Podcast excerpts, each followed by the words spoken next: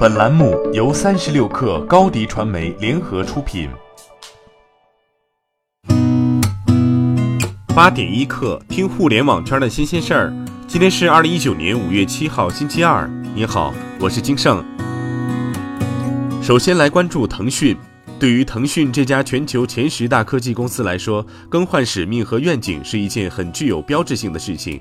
在第二届数字中国建设峰会上，马化腾首次在公开场合谈到公司的新愿景和使命。马化腾说：“我们希望科技向善成为未来腾讯愿景与使命的一部分。我们相信科技能够造福人类，人类应该善用科技，避免滥用，杜绝恶用。科技应该努力去解决自身发展带来的社会问题。”马化腾认为，科技向善是智慧社会发展的一个结果。随着五 G、AI 等技术的不断普及，整个社会的一体化、智能化程度将获得前所未有的提升。IDC 最新数据显示，二零一八下半年中国公有云服务整体市场规模超四十亿美元。二零一八下半年，从公有云服务整体份额来看，阿里、腾讯、电信、AWS 排名前四，百度首次跻身前五，营收同比增速超过三倍，在国内头部厂商中增速最快。其中四季度进入前四，在 PaaS 服务上，百度云营收同比增长超过百分之四百一十，在所有厂商中增速最快。路透社消息称，红杉中国将裁减至多百分之二十的员工。红杉中国回应称，红杉中国将裁减至多百分之二十的员工为无稽之谈、恶意诽谤。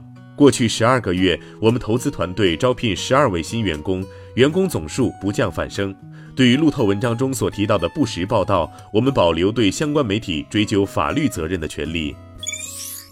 即时配送走向分钟级赛跑阶段。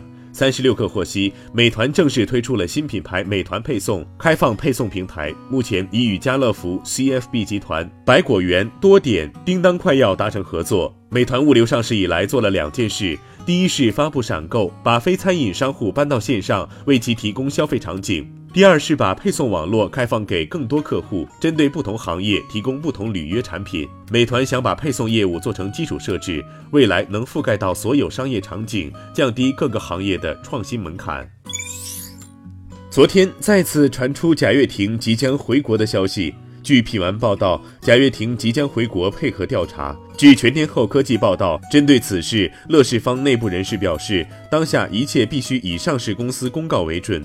乐视网曾表示，在立案调查期间，公司与贾跃亭将积极配合中国证券监督管理委员会的调查工作，并严格按照监管要求履行信息披露义务。从乐视的回应来看，贾跃亭确实有回国配合调查的可能性。不过，关于下周回国这句话，自从2017年开始，贾跃亭就已经说过多次，至今都没能实现。据路透社报道，在过去的一年里，位于印度海德拉巴市的一个团队浏览了 Facebook 网站上自2014年以来发布的数百万份照片、状态更新和其他内容。这些工人按照 Facebook 所说的五个维度对上述内容进行分类。有业内专家称，这可能给 Facebook 带来新的隐私问题。对此，Facebook 表示，这项工作的目的是为了了解用户在 Facebook 上所发布内容的类型是如何变化的。希望帮助 Facebook 开发新的功能，从而有利于增加用户使用率和广告收入。再来关注电影方面的消息，《复仇者联盟四：终局之战》开画以来，票房高歌猛进，短短十二天即突破二十亿美元，超过《阿凡达》，成为电影史上突破这一票房大关用时最短的影片。另外，国内电影方面，《流浪地球》昨天在中国内地正式下映。《流浪地球》于二月五号大年初一公映，累计上映九十天，内地总票房为四十六点五五亿，位列中国影史票房成绩第二名，仅次于《战狼二》。八点一刻，今日言论：蚂蚁金服总裁胡晓明在数字中国峰会电子政务分论坛上透露，目前每四个中国人就有一个在支付宝办事，支付宝已经成为中国百姓民生服务第一入口。他说，未来将通过科技创新继续助力政府推动数字生活。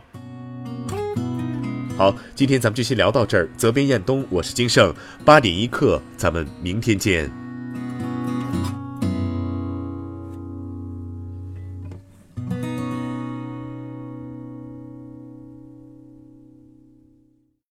欢迎添加小课微信，微信 ID 是 s u p e r 三六 k 二。Super 三十六课，加入我们的课友群，一起交流成长吧。高迪传媒，我们制造影响力。商务合作，请关注公众号高迪传媒。